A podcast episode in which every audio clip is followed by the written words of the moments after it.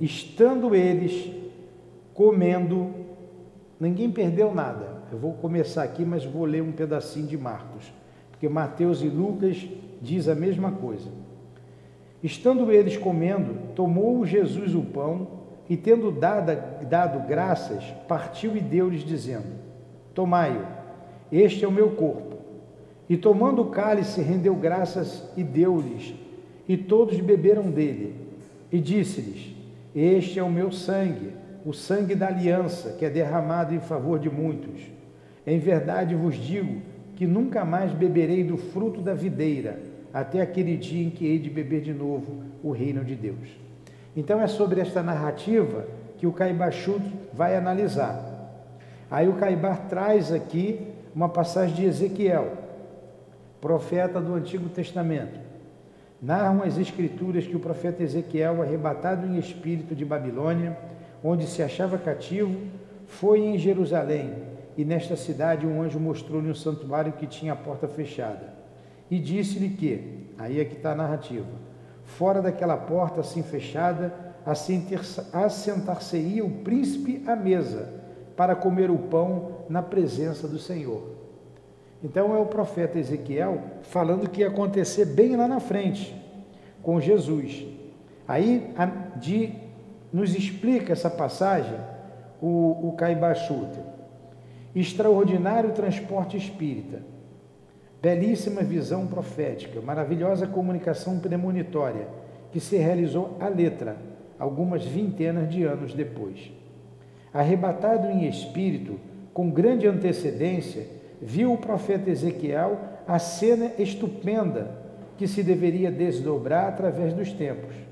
Jesus, o príncipe da paz, sentado a uma mesa, a partir o pão, com seus discípulos, na cidade de Jerusalém, tal como relembramos desde, desde, neste escrito, pela leitura dos evangelhos.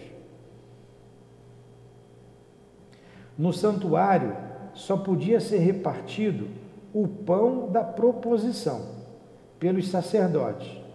Para Jesus, que tinha por missão infundir no espírito humano a nova lei de amor, do amor, o perdão e da adoração a Deus em espírito e verdade, o santuário fechou as portas.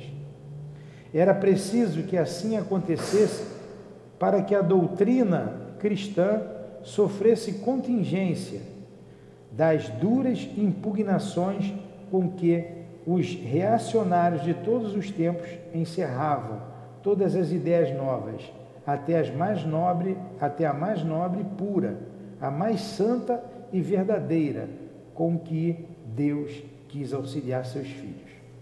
Entretanto, o pão não ficou inteiro e repartiu-se com tanta fartura que até hoje, vinte séculos depois, podemos com ele saciar a nossa fome e de entendimento. Milagre ainda maior do que aquele que multiplicou peixes e pães que saciaram cinco mil pessoas Aqueles pães e peixes, embora matassem a fome de tanta gente e sobrassem ainda doze cestos, não chegaram até nós, ao passo que este pão se reflete através das gerações e envolve nossa alma em fluidos benéficos que verdadeiramente saciam o espírito. Vamos parar aqui um pouquinho para a gente comentar, né? Qual é a análise que ele está fazendo dessa passagem? que esse repartir do pão simbólico que Jesus fez, e ele fala que é o pão é a carne dele, ele estava ali prevendo o seu martírio. E que dessa carne e desse cálice, que ele simbolizou o vinho como sangue que seria derramado, e ele diz que não participaria mais daquela ceia, era a ceia pascual. É, aquela seria a última ceia em vida, ele como espírito encarnado na Terra, isso é um simbolismo que, que, que repercutiria para o mundo inteiro até hoje. Porque até hoje nós estamos nos alimentando do que ele trouxe, é, de todo o seu sacrifício em nome do amor.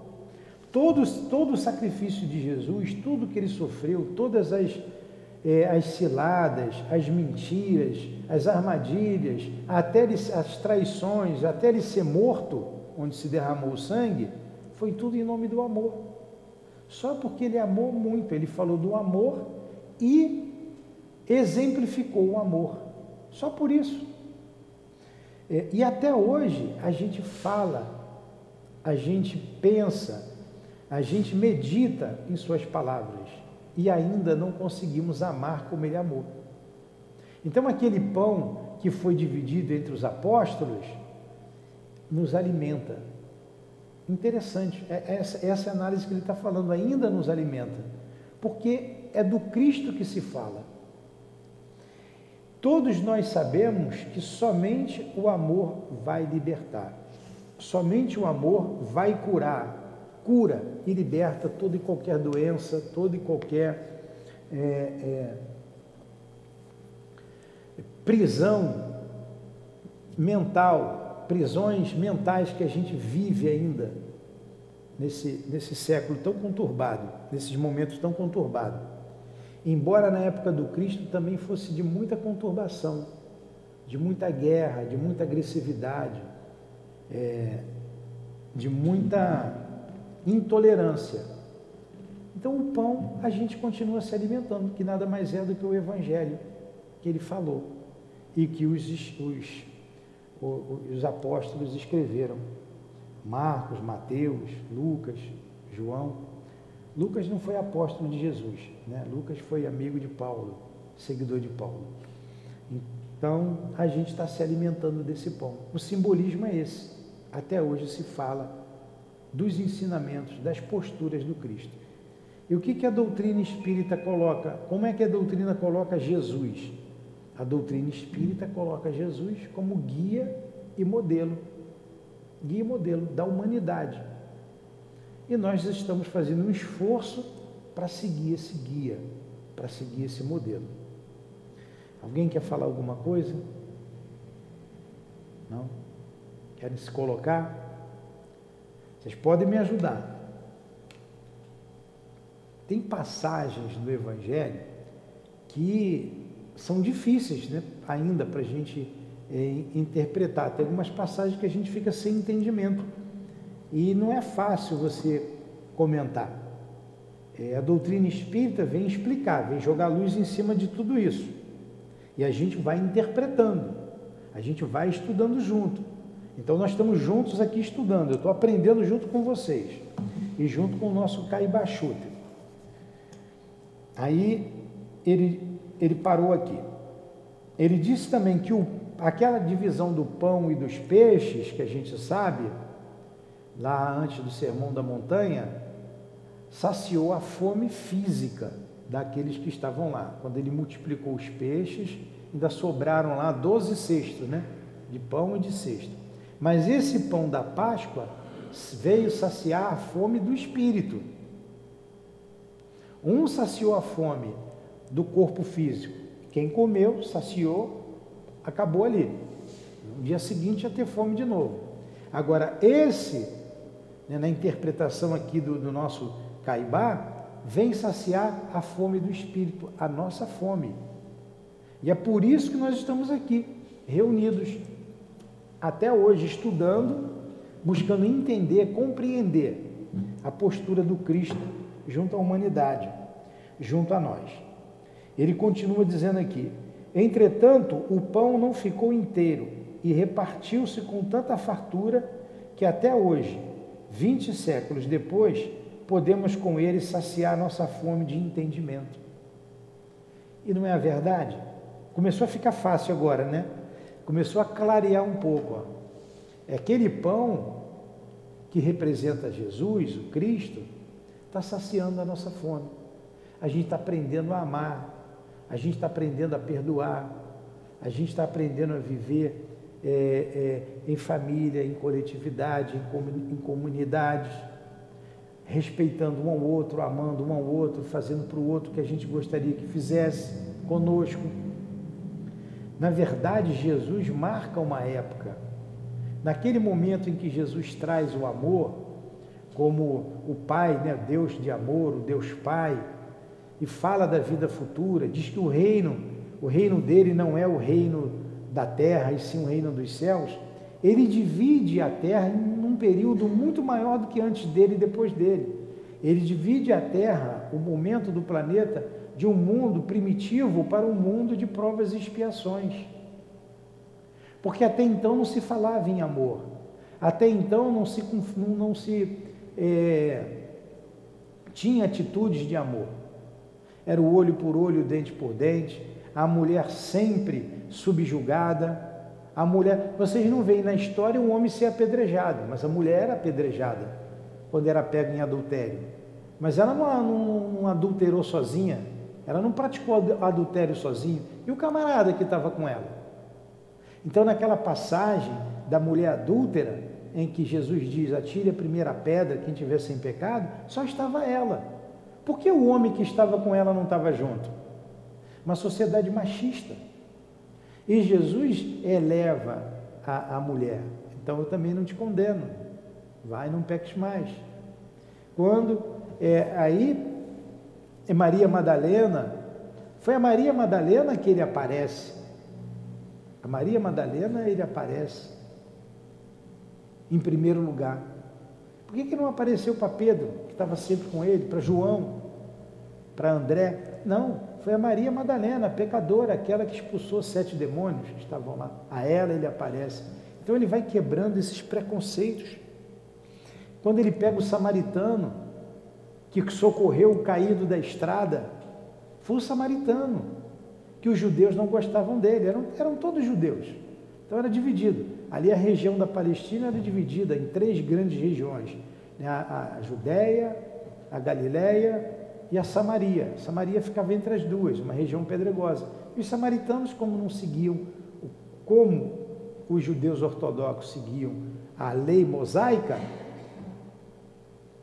ele, eles eram separados, eram tidos como homens de má vida. Homem de má vida. Então não suportava os samaritanos. E Jesus bota o samaritano como aquele que amou o próximo, aquele que socorreu. O sacerdote passou adiante, o levita passou adiante, que era sacerdote também, desculpe. Mas foi o, o samaritano que socorreu. Jesus vai falar com uma mulher, o homem não se dirigia a uma mulher, muito menos uma samaritana. Ele vai junto da samaritana pedir água, porque ele tem sede. Então ele vai a, mulher samaritana e pede água, lá no poço de Jacó, né? junto ao poço de Jacó.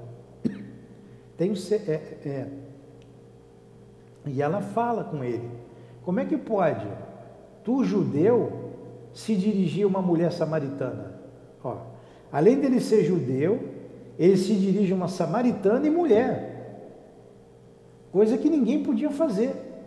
E Jesus diz que isso é normal, ele quebra esse preconceito. Quando Jesus cria, curava no dia de sábado.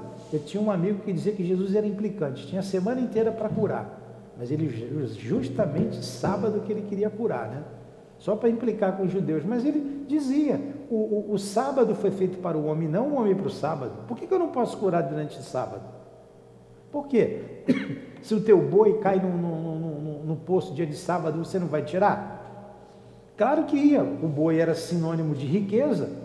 Ninguém ia deixar o boi morrer porque caiu no poço dia de sábado. Então, se você faz isso, eu também posso curar dia de sábado. Aí pede um homem da mão seca lá, estica a mão, ele cura. Então Jesus quebra todos esses preconceitos. Por isso ele foi morto. Porque ele dizia o que era do homem e o que era de Deus. O que era de Deus estava nos dez mandamentos.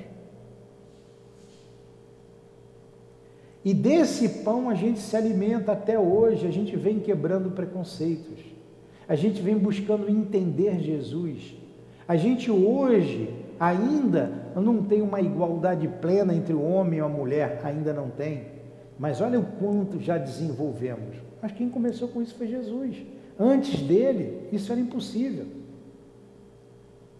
Você ainda tem gente hoje que não trabalha dia de sábado, dizendo que Deus descansou no último dia e não faz nada.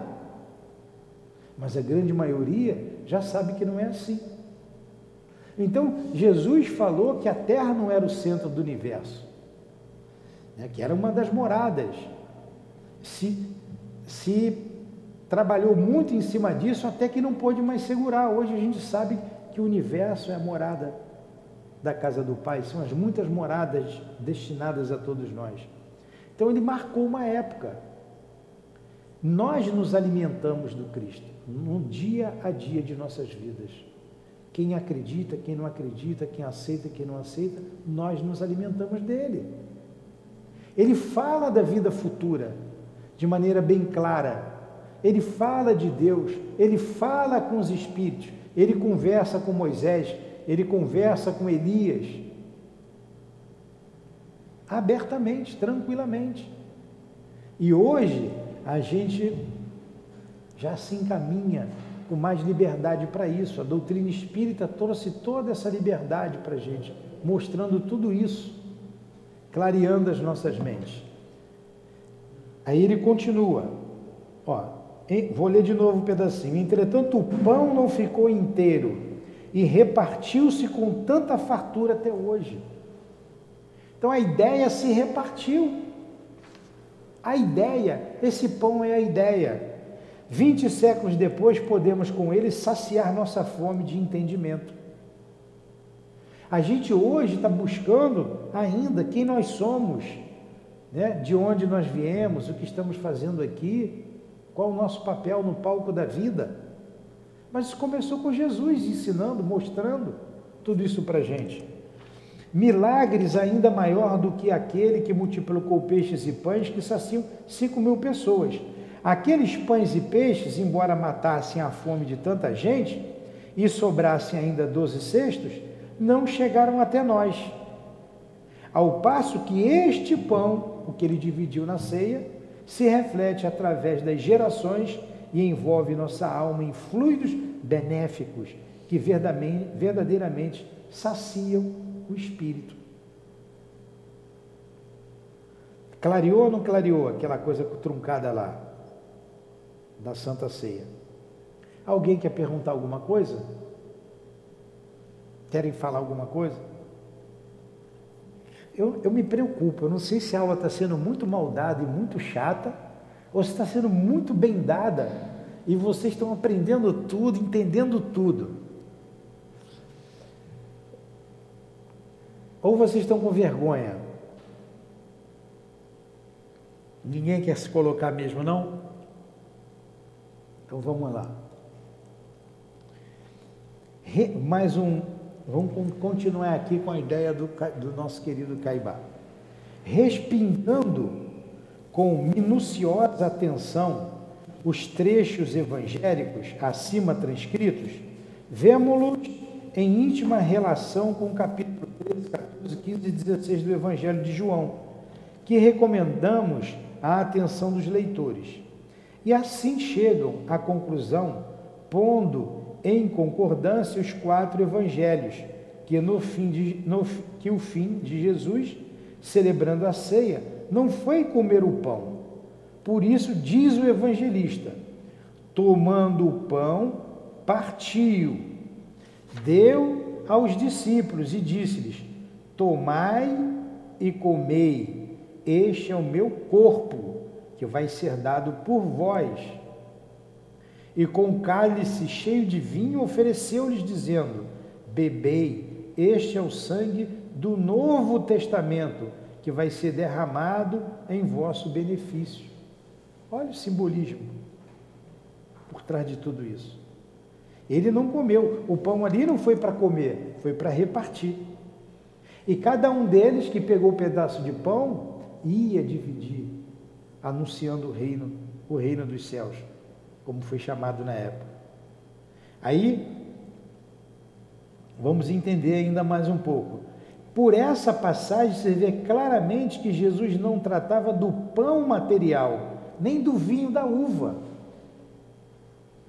A gente tem esse, esse simbolismo até hoje, né? o quadro da Santa Ceia, não tem?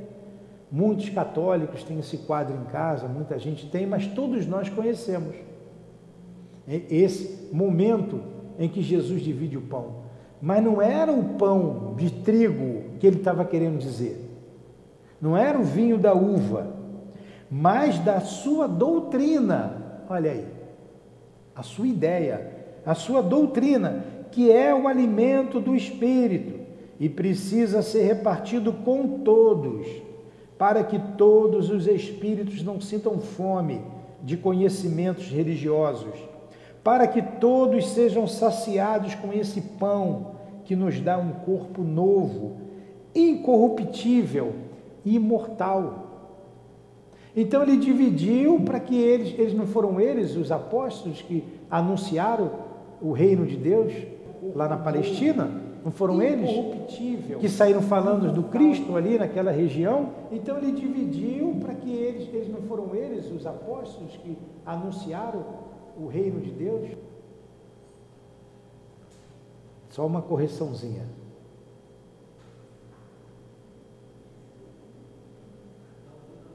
Vamos lá. É,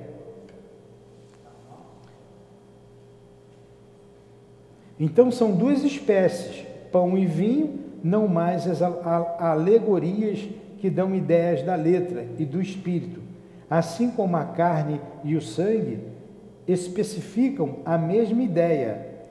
Letra e espírito, você não pode então tomar o pé da letra.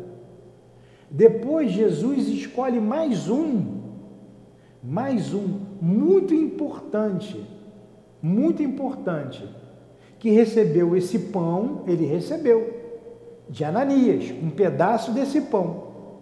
E ele se transforma. Ele se transforma, ele se modifica. E leva esse conhecimento para o mundo. Graças a Paulo de Tarso, nós temos esse conhecimento hoje aqui. Porque os apóstolos ficaram ali na Palestina.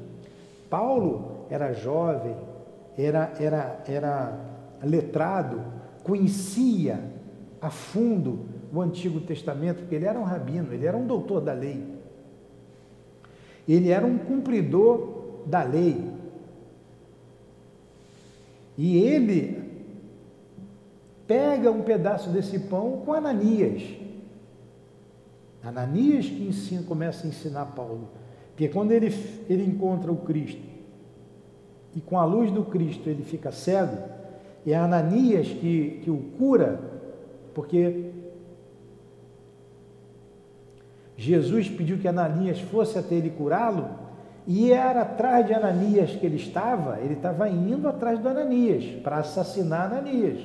Ele ia trazer preso e ia mandar apedrejar, como ele já tinha feito com Estevão. É, ali ele vê a grandiosidade do Cristo com a luz que o cega. Então ele quer saber que luz é aquela. É Ananias que o ajuda, que, o, que fala de Jesus para ele, que divide esse pão. E ele vai levar esse conhecimento para a Grécia, para Roma, ele funda as igrejas e vai divulgando o cristianismo nessas igrejas todas. Porque naquela época, na época do Cristo, é, a Grécia era o centro do mundo. Né? Grécia, Roma, e ele vai para ali ó, e divulga o cristianismo. Então, olha o pão aí, o alimento da alma. E o padre, quando levanta lá o cálice, né, eis é o pão, é, como é que ele fala? Deixa eu me lembrar. Eis o Cordeiro de Deus que tira o pecado do mundo. Quem comer de minha carne será salvo, não é isso? Ó, tem muitos anos, hein? Tem mais de. Tem 35 anos que eu não, não vou na igreja, na missa. Mas lembro ainda, meu tio era padre, tem um tio padre. Ali está o simbolismo. E ele fala, eis o mistério da fé. Mas a gente sabe que não tem mistério. Não sabe. A gente sabe. Eis ali a ideia. A ideia que não morreu. E não vai morrer nunca. A ideia não vai morrer por mais que nos proíbam de nos reunirmos, a gente tem a ideia, a gente vai passar para filho, vai passar para frente. Por mais que se, se se eliminasse todos nós, os espíritos já estão encarregados dessa ideia.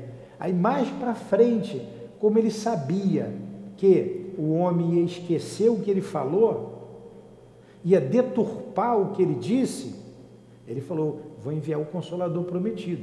Né? Aí vem o Espiritismo.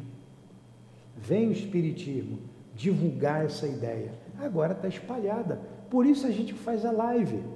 A gente está fazendo o que fez Paulo. Tem outros amigos fazendo lives, divulgando. Isso chega de toda parte do mundo.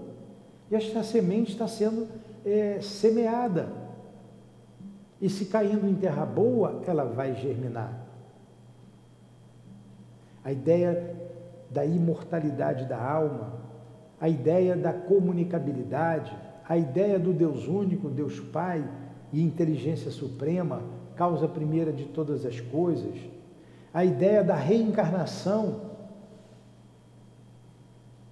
a ideia da individualidade da alma após a morte, a ideia de que não existe inferno, que não existe céu, geograficamente situados, isso está dentro de cada um de nós, o céu ou o inferno. A ideia de que não existem os demônios criados por Deus para o mal. Os demônios são opções de homens que querem o caminho do mal. E os anjos, opções de homens que seguiram o caminho do bem. A ideia de que Jesus não é Deus, isso foi criação humana, que Jesus é um espírito que foi criado simples e ignorante, como nós, que passou por mundos inferiores, como mundos primitivos, mundos de provas e expiação como o nosso, mundos de regeneração, mundos felizes, mundos divinos, até ele chegar na posição que ele está, na categoria de espírito elevado que ele está.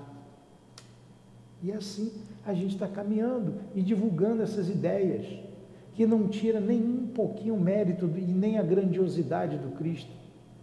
Mostra que nós somos perfectíveis, que a gente um dia vai ser, vai desenvolver essas potências da alma e, seja, e, ser, e seremos como Cristo, um espírito elevado, um espírito puro. A nossa meta é isso. Isso está sendo divulgado. Isso está indo devagarzinho. Que os erros no cristianismo foram cometidos pelos homens e não pelo Cristo. Jesus só falou de amor. Jesus só falou de amor. E falou para alcançar o reino dos céus era preciso amar ao próximo como a si mesmo e a Deus sobre todas as coisas. Amar a Deus sobre todas as coisas e o próximo como a si mesmo. Ele foi o único que falou isso e exemplificou. O único. Essa ideia. Queria Jesus, mais uma vez, lembrar a seus discípulos que o seu corpo, que é a sua doutrina, é bom a gente estudar com quem sabe, né? Olha como é que ele esclarece. Queria Jesus, mais uma vez, lembrar que, a seus discípulos que o seu corpo, quando ele representa ali no pão dividido, que é a sua doutrina, a ideia, a sua doutrina, não pode ser assimilada unicamente à letra, mas precisa ser estudada e compreendida em espírito e verdade.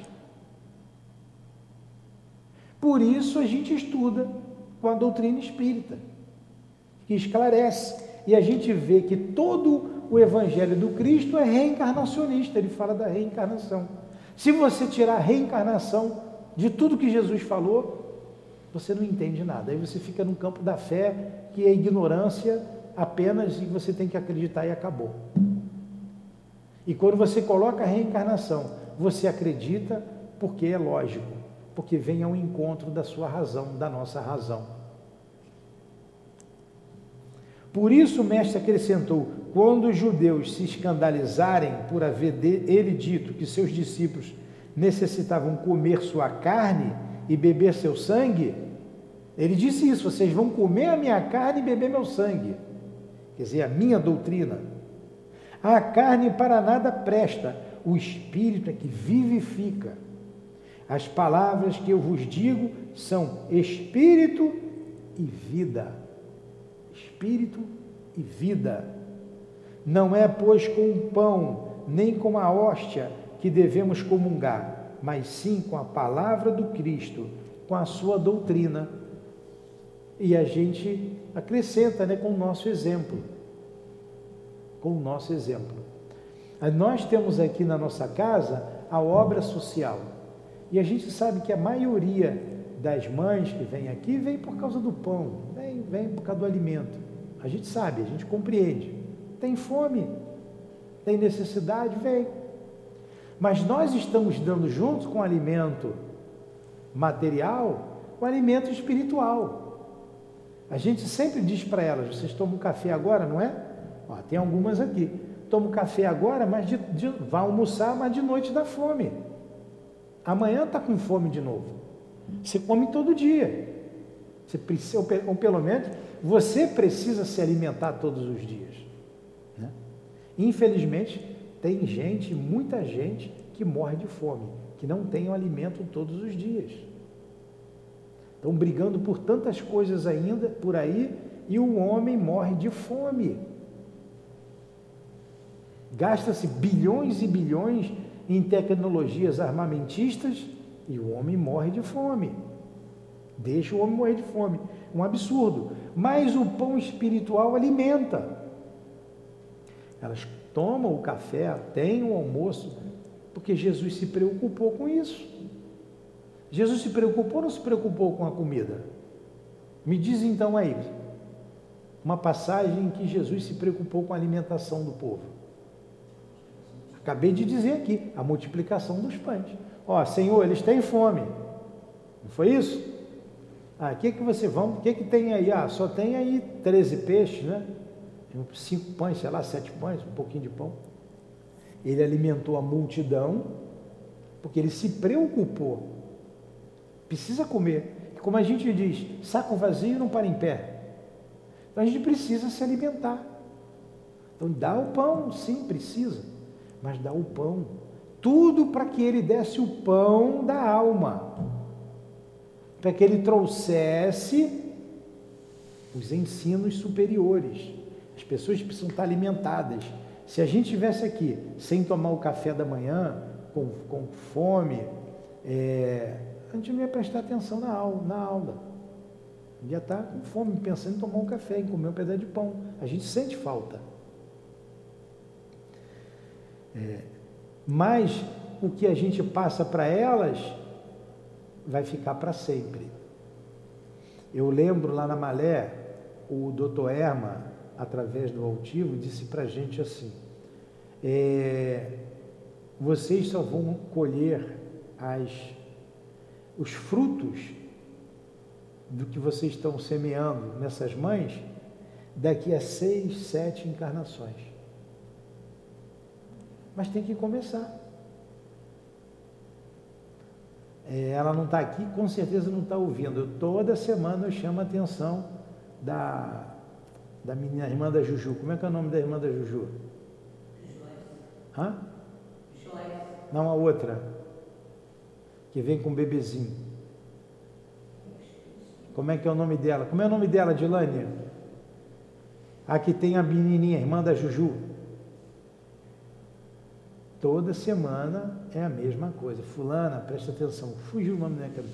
E está ela de cabeça baixa, e liga o celular, e desliga o celular, e peço para desligar, desliga e faz. Daqui a pouco está conversando, presta atenção. Mas ela está aqui há mais de dois anos. Ela foi uma das primeiras a vir. Hã? Jamile. A Jamile. Jamile chegou aqui, tinha 14 anos. Depois engravidou. É aí que dispersou mais ainda. Então é, é muito novinha. A gente vai pegar ter um resultado agora? Não tem, eu já sei que não tem. Quiçá, nessa encarnação a gente não vai ter. E como ele disse 6, 7, vamos esperar. Isso vai ficando. Vai ouvindo, vai ouvindo. Não sei o destino dela mais para frente se vai continuar perseverando, às vezes não fica na casa, sai, vai ver outras coisas, mas ficou. Vai desencarnar, vai lembrar, e eu vi sobre isso lá no centro espírita. Vai ser amparada por um, por uma casa espírita, por um posto desse que tem no mundo espiritual, vai ouvir de novo. Né? Ah, então é verdade, então eu não morro. Porque elas não acreditam que, que a vida continua e como seja essa vida no mundo espiritual. Elas não entendem isso ainda. Muitas não acreditam, nem sequer acreditam. Mas vão se deparar diante da realidade um momento. Todo mundo vai morrer, o corpo vai morrer. Quando o corpo morrer, todo mundo vai ver que não morreu. Morreu, mas não morreu. Né? Que pode falar, que pode andar, que pensa que é a mesma pessoa. Ah, eu ouvi falar disso. É a luzinha que vai acender. É, vai ter que voltar. Tu ouviu falar, mas olha, tem que voltar. Você fez um bocado de bobagem, agora tem que reparar. Você também não ouviu isso? Ah, eu vou voltar. Fala, pode falar. Retorna, aprende de novo, ouve de novo, novamente isso vai se desenvolvendo. E assim a gente vai, a gente vem nesse processo, nós viemos nesse processo. Há quantos milênios nós estamos aqui? Há quantos séculos a gente vem ouvindo de Jesus, sobre Jesus, sobre o Cristo? Quiçá viemos ouvindo lá Moisés, passamos lá pela Palestina, estamos hoje aqui, ouvindo a mesma coisa.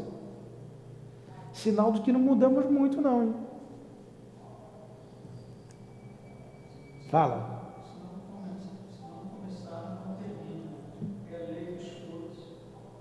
É, exatamente. Se não começar, não termina. É.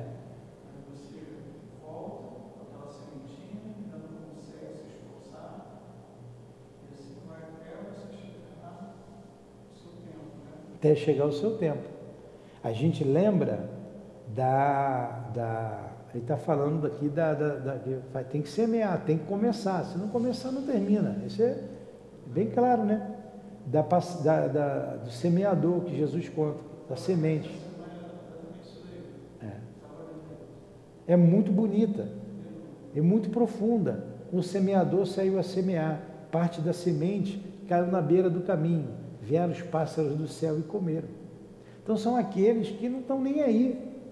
Outra parte caiu em terra é, pedregosa, né? Hã? Isso, está no Evangelho. A pedra pedregosa, ela brota logo, mas a, a raiz não tem profundidade, a luz do sol queima. Outra parte caiu entre os espinheiros. Ela nasce, ela cresce, mas é sufocada pelos espinheiros. São as pessoas que se deixam levar, acham bonito, legal, mas as coisas da vida, do mundo, se, ela, elas são arrastadas pelas, é, pelas tentações do mundo e finalmente que cai lá em terra boa, que frutifica. É muito bonito. Então a nossa alma, que tipo de terra é a nossa alma? A gente vai cultivando essa terra. Terras áridas não dão uvas? Terras não se colhe hoje uvas no deserto? Israel não produz uvas? Pois é. No Nordeste não produz uva? No sertão pernambucano, o que, que eles fizeram com a terra lá? Como que eles trabalharam aquilo? Então, as terras áridas do coração, tem, tem muitas terras áridas, serão cultivadas. E nisso nós também fomos é, é, beira de caminho. A terra que foi lançada a semente, mas não estava nem aí. Não estava nem aí. Os pássaros do céu comeram. Depois nós também trabalhamos um pouquinho mais, quando escutamos, pô, legal, isso aí interessante. Mas logo virou as costas, é aquela que brota ali na, na no pedregulho. Mais para frente, mais trabalhado um pouquinho, o que, que aconteceu? Cresceu, pô, legal, isso é muito bom. Mas tem coisa melhor, a vida ainda, eu acho que a gente está nessa aí, a vida ainda nos chama. O mundo é muito o chamamento do mundo é muito forte para a gente. Muito forte. É essa que nasceu entre os espinheiros. Se tiver força, transforma numa terra boa e deixa a semente germinar. Mas nós estamos nessa, o mundo arrasta. Você sabe o caminho que tem que tomar, mas você opta por outro. Você escolhe outro. É o momento nosso. Aí ele termina aqui uma ideia, quando bota aqueles asterísticos assim, né? Pi, pi, pi. É, asterístico não, isso aqui é asterístico mesmo. Vem uma outra ideia. E ele diz o seguinte aqui, nós temos mais uns minutinhos. Diz Davi nos Salmos 78 a 24 e 26, profetizando sobre Jesus. Ó, em casa, vocês me perdoem, eu não disse, a gente está lendo a Ceia Pascal. Nesse, nessa edição aqui, é, é do Clarim, editora Clarim. É página, nós estamos na página 315. É, então o título é a ceia pascual. O trigo do céu desceu à terra e os anjos deram de comer aos homens. Isso está no Salmo de Davi. Duas coisas notamos nesta passagem. Primeiro, o trigo é do céu. Segundo, os anjos é que deram de comer aos homens. Se você pegar o pé da letra, isso daqui, a gente vai entender aqui com o Caibá explicando. O trigo caiu do céu. O trigo representava o alimento, né? O pão. Representava o alimento. A gente vai ficar rezando para cair trigo do céu, para cair pão, cair feijão, cair arroz. Cair... Fica fácil, né? Fica fácil. Os anjos vão semear isso, vai brotar para a gente comer. Aí eu não vou trabalhar? Então você não pode pegar o pé da letra. Duas coisas notamos nesta passagem. Primeiro, o trigo é do céu. Segundo, os anjos é que deram de comer aos homens. Ora, se o trigo é do céu, o pão não pode ser material, mas sim espiritual. Olha aí. E se os anjos é que deram de comer aos homens, está se cumprindo em nossos dias a palavra profética de Davi, porque a doutrina do Cristo está sendo oferecida em todos os pontos do globo, a todos os homens, pelos Espíritos. Pelos Espíritos. O pão, o trigo do céu é a ideia, é o que Jesus trouxe. Me dá licença um minutinho. Eu vou pegar o Evangelho aqui. Vê se essa passagem não combina com essa aqui, que é muito bonito, a gente lê sempre, não cansa de ler, que é tão belíssima, que está aqui no prefácio do, do Evangelho.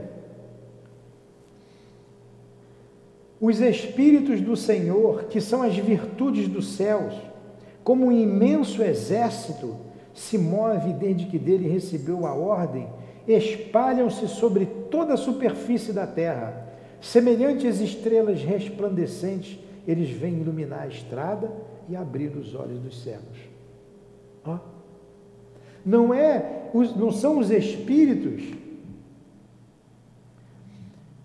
derramando o trigo, os ensinamentos superiores. Se você pegar ao pé da letra, as estrelas não caem mas eles são brilhosos, é como estrelas, são os espíritos de luz, semeando as verdades espíritas, semeando o que nós estamos estudando aqui. Lá atrás, em, em Davi, nos Salmos já dizia isso. Vou repetir: o trigo do céu desceu à terra e os anjos deram de comer aos homens. Os espíritos desceram à terra e está dando o alimento espiritual para todos nós. Os espíritos se manifestam em todas as partes do mundo. E a doutrina espírita veio para alavancar o progresso moral da humanidade, como está no livro dos Espíritos. Isso está chegando em tudo quanto é lugar, essas ideias. E os Espíritos falam, seja qual for a religião ou não religião do ser humano. Porque ninguém morre. Todo mundo reencarna.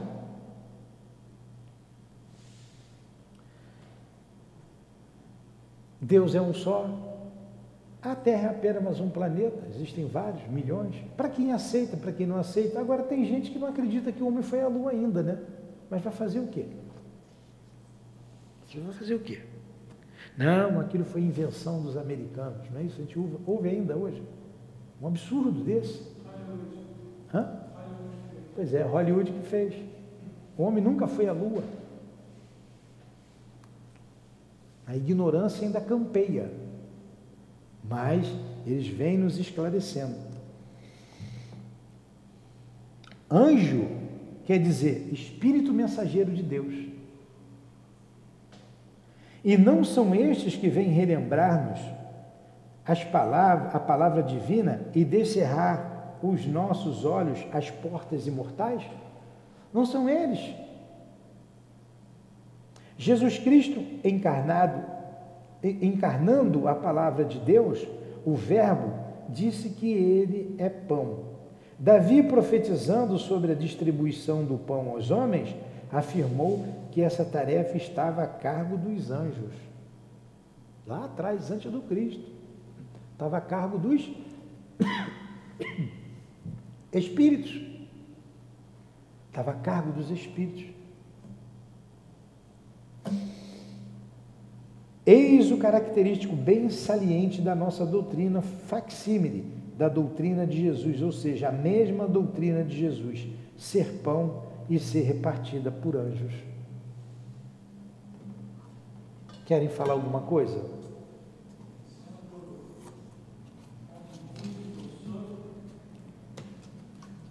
Sendo sendo um homem rude que, gente, que eu sou,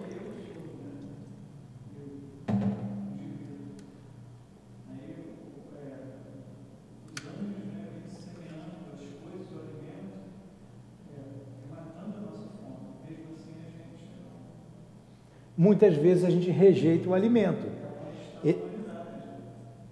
E, aí está a humanidade. Está dizendo que a gente, homem rude, como nós somos, o indivíduo, eles estão semeando isso, e estão. Isso é o sinal dos tempos.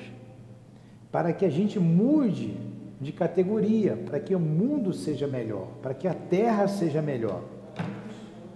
É.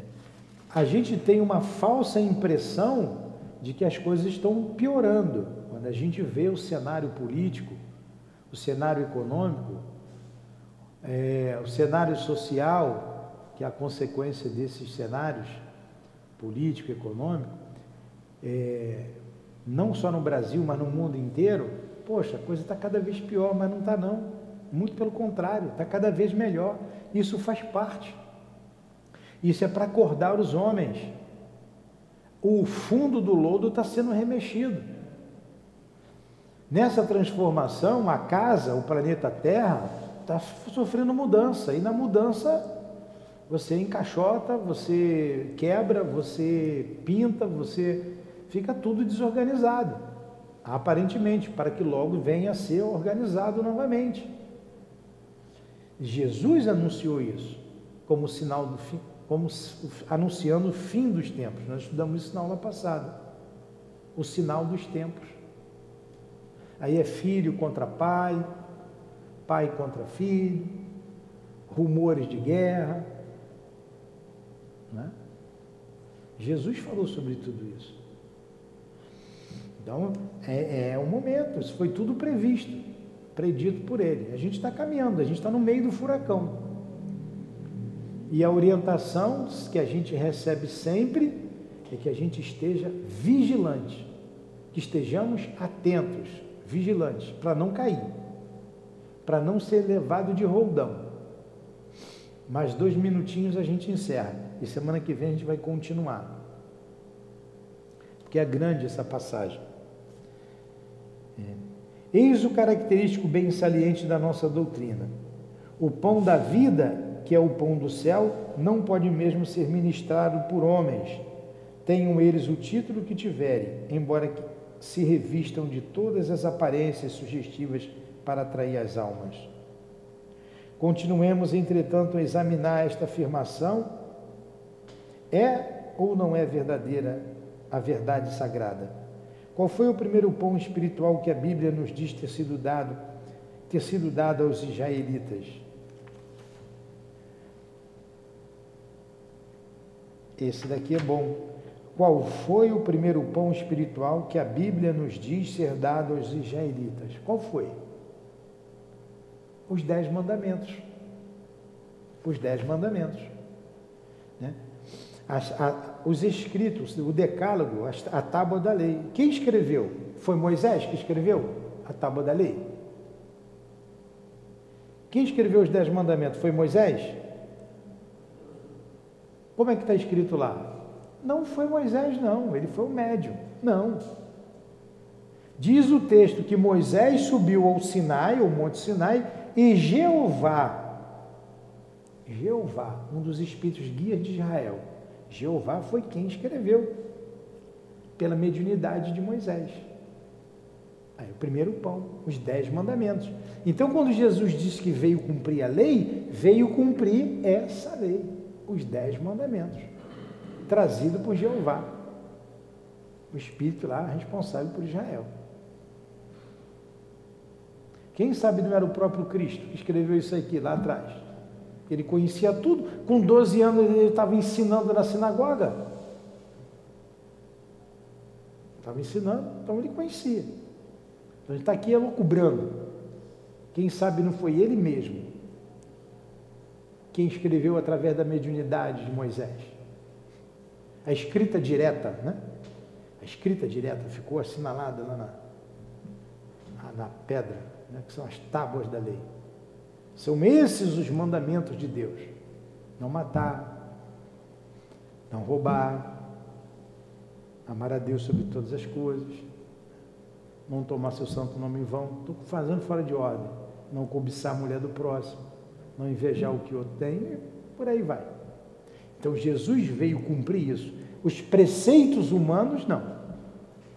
O homem desviou o que Moisés falou e para dominar o povo. Mais para frente, os homens desviaram o que Jesus falou para dominar o povo. Agora vem a doutrina espírita, ratificando essas ideias todas, não para dominar o povo, para esclarecer o povo. Por isso a gente tem que estar atento, a gente tem que estudar, para que a doutrina espírita não caia no mesmo erro do cristianismo. Do, do, do, que o catolicismo fez com o cristianismo, não cai no mesmo erro que os fariseus fizeram com o que Moisés trouxe.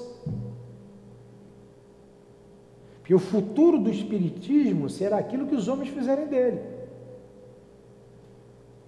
Porque antes de ser fundada a igreja ortodoxa, os espíritos se comunicavam. Então tiraram, rasgaram a, a página, não estão rasgando a Constituição, rasgaram lá a página lá do, de Moisés, não do, do Cristo. Reencarnação não existe. Rasga essa página, joga fora. Comunicabilidade não existe, ninguém pode se comunicar. Moisés proibiu, rasga essa página. E assim foi, um homem que. Então a gente tem que ter cuidado, temos que estudar. Por isso preservamos aqui Kardec e Jesus. Nessa casa, Jesus e Kardec. Sempre, não saímos, não podemos fugir um milímetro sequer. Vamos terminar. Vocês aguentam cinco minutos? Aguenta mesmo? Eu não vi ninguém fazendo assim com o relógio ainda.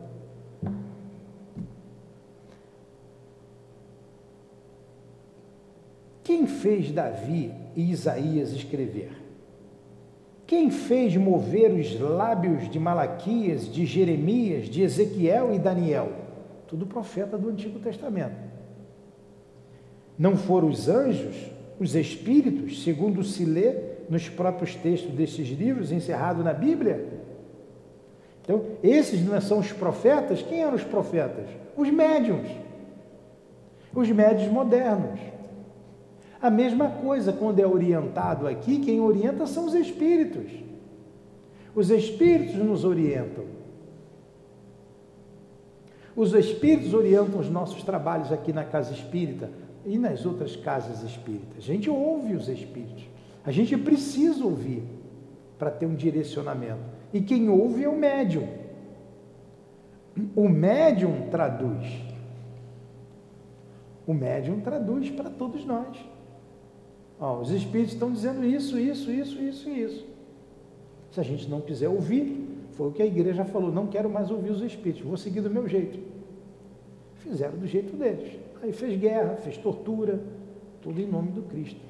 Por isso muitos odeiam o Cristo até hoje.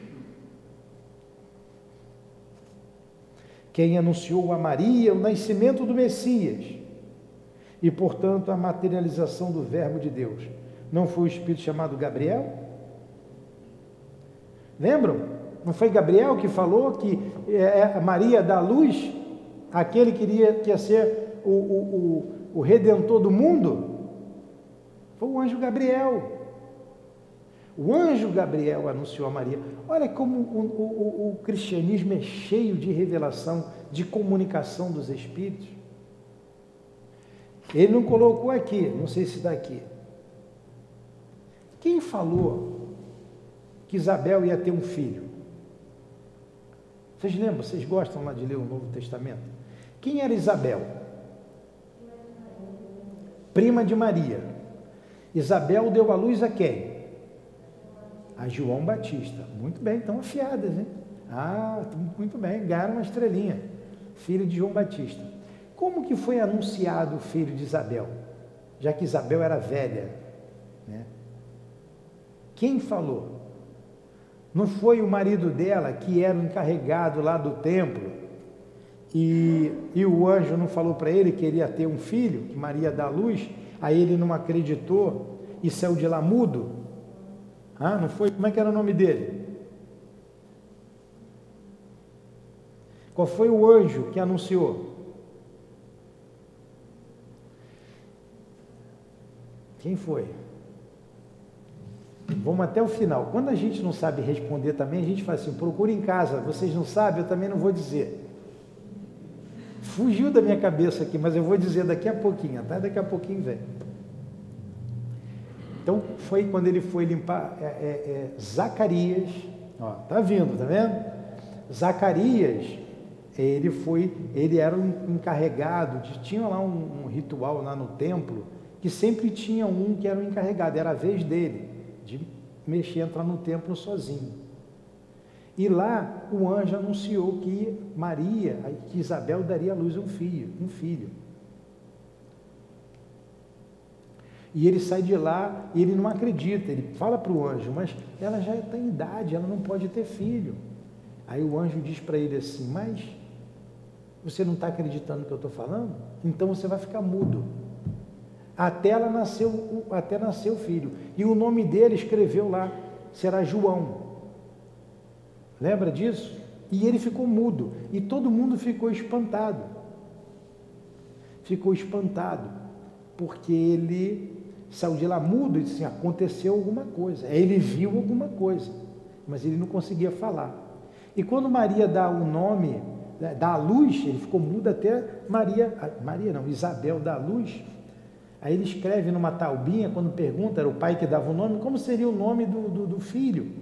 Ele escreve João, e todos se espantam, porque tinha que dar o nome, dava o nome ali da família, né, os homens, e ele deu um nome diferente.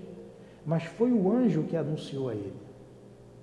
Olha, o Novo Testamento é repleto de manifestação. Por isso a doutrina espírita é o cristianismo redivivo. Maria foi o anjo Gabriel. E ao Zacarias, quem foi que falou? Foi o anjo. Daqui a pouco vai vir. Vamos lá. Estamos terminando. Que falou por Estevão, que falou por Estevão e anunciou por Ágapo coisas que se iam realizar e de fato realizaram. Não foram os espíritos? Estevão foi aquele que era, era irmão de Abigail, que Abigail era noiva de Paulo e que Paulo mandou apedrejar. Então o que ele falou foi revelado a ele pelos espíritos. Qual o nome, qual homem na terra se pode julgar com autoridade para falar das coisas do céu? Homem um só, Jesus, porque nele havia encarnado o Verbo de Deus, e ele era o pão, podia dar-se a si mesmo, a todos. Mas desde que o mundo existe, não consta nas páginas da história que outro homem o igualasse. Não teve outro maior do que Jesus, que se ofereceu ofereceu seu corpo, a sua vida, para que a sua ideia, para que a ideia de Deus né, que ele transmitiu fosse morredora. Os apóstolos, poderia dizer alguém, mas os apóstolos não foram apóstolos enquanto não receberam o espírito do cenáculo. Todo o pão que eles distribuíram durante a sua estadia na terra foi manipulado pelos anjos, pelos espíritos de Deus, que depois da explosão de Pentecostes nunca os deixaram. Foi neste dia que eles receberam o batismo e foi nesse dia que ficaram batizados, porque estar batizado é estar envolto, é estar imerso nos fluidos vivificadores do Espírito Santo, do Santo Espírito. Então foi em Pentecostes que houve a explosão mediúnica para os apóstolos. E eles passaram a divulgar. Olha, os espíritos falando através dos apóstolos. Sempre os espíritos. E agora ficou isso bem claro com a doutrina espírita. Eu ia continuar o texto semana que vem, eu fui mais um pouquinho para acabar hoje, só falta um parágrafo, para a gente não interromper essa ideia essa ideia que a gente está desenvolvendo hoje, que é Jesus, o pão e o vinho, é a ideia, é Jesus com a sua doutrina, repartindo para todos nós. E ele diz assim, para terminar: E se assim não é, quais foram as obras que eles praticaram? Qual doutrina pregaram antes de receberem o espírito do cenáculo? O homem que num calmo momento de meditação, olhar para o passado, verá assombrado a transformações profundas, maravilhosas mesmo, operadas à sua atenção desprevenida. E se olhar para a vida do mundo, abismar-se-á ao ver como dia a dia, minuto por minuto, o tempo supremo, supremo iconoclasta vem destruindo as mais basilares teorias as mais incontroversas ideias, os mais sólidos monumentos, as mais inatacáveis fortalezas erguidas pela vontade humana. Mas a palavra de Jesus foi e será inatingível. A palavra de Jesus não passou, é permanente, eterna e imutável. Assim está escrito e assim se há de cumprir. Ela é indispensável à evolução da humanidade e há de realizar, sem dúvida, alguma a sua missão providencial, libertadora, reformando todas as instituições decrépitas e alimentando como pão que é todos os homens que, à procura de novos estágios de liberdade, buscarem o seu espírito vivificante. A lição da ceia e do lava-pés é a lição do amor, da humanidade, para a aquisição das glórias vindouras. Aí a gente terminou aqui esse capítulo.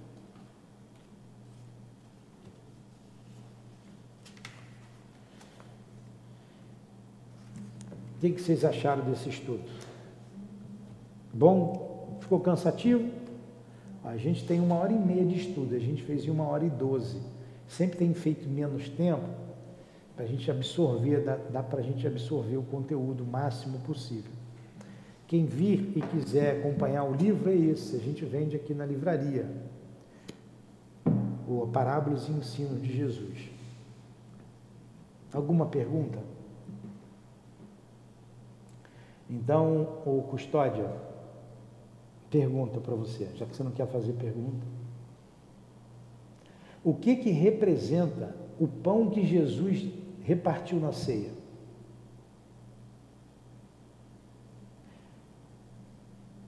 Valendo o celular do do Marquinhos. Se acertar, ganha o celular dele.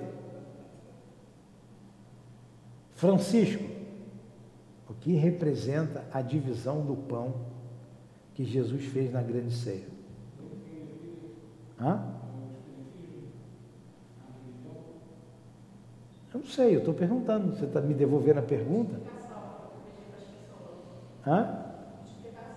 A multiplicação da ideia, né? A multiplicação da ideia. A multiplicação da, do pão. É, era a ideia dele, ele dividindo os ensinamentos. Os apóstolos dividiram e nós estamos até hoje aqui. E a gente viu também que os espíritos sempre se comunicaram com a humanidade. E agora de maneira mais é, peremptória, de maneira mais clara, né, que médium tem em tudo quanto é lugar, em tudo quanto é religião. Alguma pergunta mais? Então vou fazer mais perguntas, hein? Tá tudo bem? Vocês gostaram mesmo do estudo? Hoje eu achei mais fácil do que na semana passada. Na passada achei bem mais difícil. Foi mais difícil semana passada? Achei mais mais. A palavra por si só já é difícil. Na minha avaliação. A, a ajuda do, do, do Caibá é importante. Mas na semana passada eu achei difícil. É, né? Hoje foi mais simples. A ce- Hoje foi a ceia pascual. Eu achei muito boa. Ontem- Semana passada foi o grande mandamento. Né? Foi, foi muito boa aquela aula da semana passada. Não, foi os sinais dos tempos. Os sinais dos tempos. Jesus já alertava, é o que a gente está vivendo agora, os sinais dos tempos. Essa bagunça que está aí acontecendo na Terra faz parte. São os sinais dos tempos, faz parte. Agora, se a gente se manter firme, se manter atento, vigilante, vigilante, tem que estar atento, senão a gente cai. Vamos fazer a prece?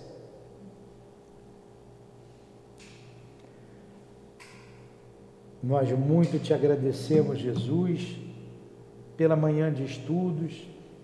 Agradecemos ao Caibar Schutel, nosso irmão, pelos esclarecimentos, abrindo a nossa mente ao entendimento do momento da Santa Ceia, como assim conhecemos. Momento que Jesus divide o pão e dá o vinho aos seus apóstolos. Ficou muito claro para nós o pão, o que a doutrina espírita traz através dos seus enviados celestes, enviados do Cristo, para nos esclarecer. E este pão permanece firme como modelo para todos nós. Jesus. Jesus, o nosso guia, o nosso irmão, o nosso modelo. Jesus, o médico, o trabalhador, o mestre, o condutor de nossas almas. Muito obrigado por ter vindo à Terra, por ter se sacrificado para que a ideia de libertação, a ideia do amor nos marcasse e desenvolvesse as potencialidades que trazemos. Obrigado por tudo, obrigado aos teus enviados, a Allan Kardec, que vem esclarecer ainda mais as tuas parábolas, os teus ensinamentos. Obrigado a Leon Denis, que deu continuidade a tudo isso. Ao nosso irmão querido, Caibar Schutel, que nos fez compreender o que quisesses nos dizer na Santa Ceia. Ao altivo e a todos os guias que se fazem presentes aqui, nossos guias, nossos amores, enfim. Muito obrigado. Proteja e ilumina a nossa casa, Jesus. Que o mal não penetre aqui. Proteja a mente dos médiuns. Proteja todos os trabalhadores da nossa casa, os que estão adoentados, os que nos ouvem à distância. Que chegue até eles essas vibrações de amor, as vibrações de cura, as vibrações de esperança, as vibrações de paz que chegue a eles, não só a esses trabalhadores da nossa casa, mas a todos que nos ouvem à distância, estas mesmas vibrações de harmonia, de paz, de cura, de esperança. Que a nossa casa continue divulgando o teu evangelho, Jesus, divulgando a doutrina espírita, divulgando Kardec. Que a nossa casa permaneça firme, proteja e ampare que seja então em nome do amor que dirige essa casa. O amor que vem desses guias amorosos, do nosso altivo, de Antônio de Aquino. Em nome do nosso amor. Em nome do teu amor, Jesus, mas sobretudo do amor de Deus, nosso Pai, que damos por encerrados os estudos da manhã de hoje, aqui nessa casa. Que todos tenham um ótimo dia, um domingo de paz e de muita harmonia. Que assim seja.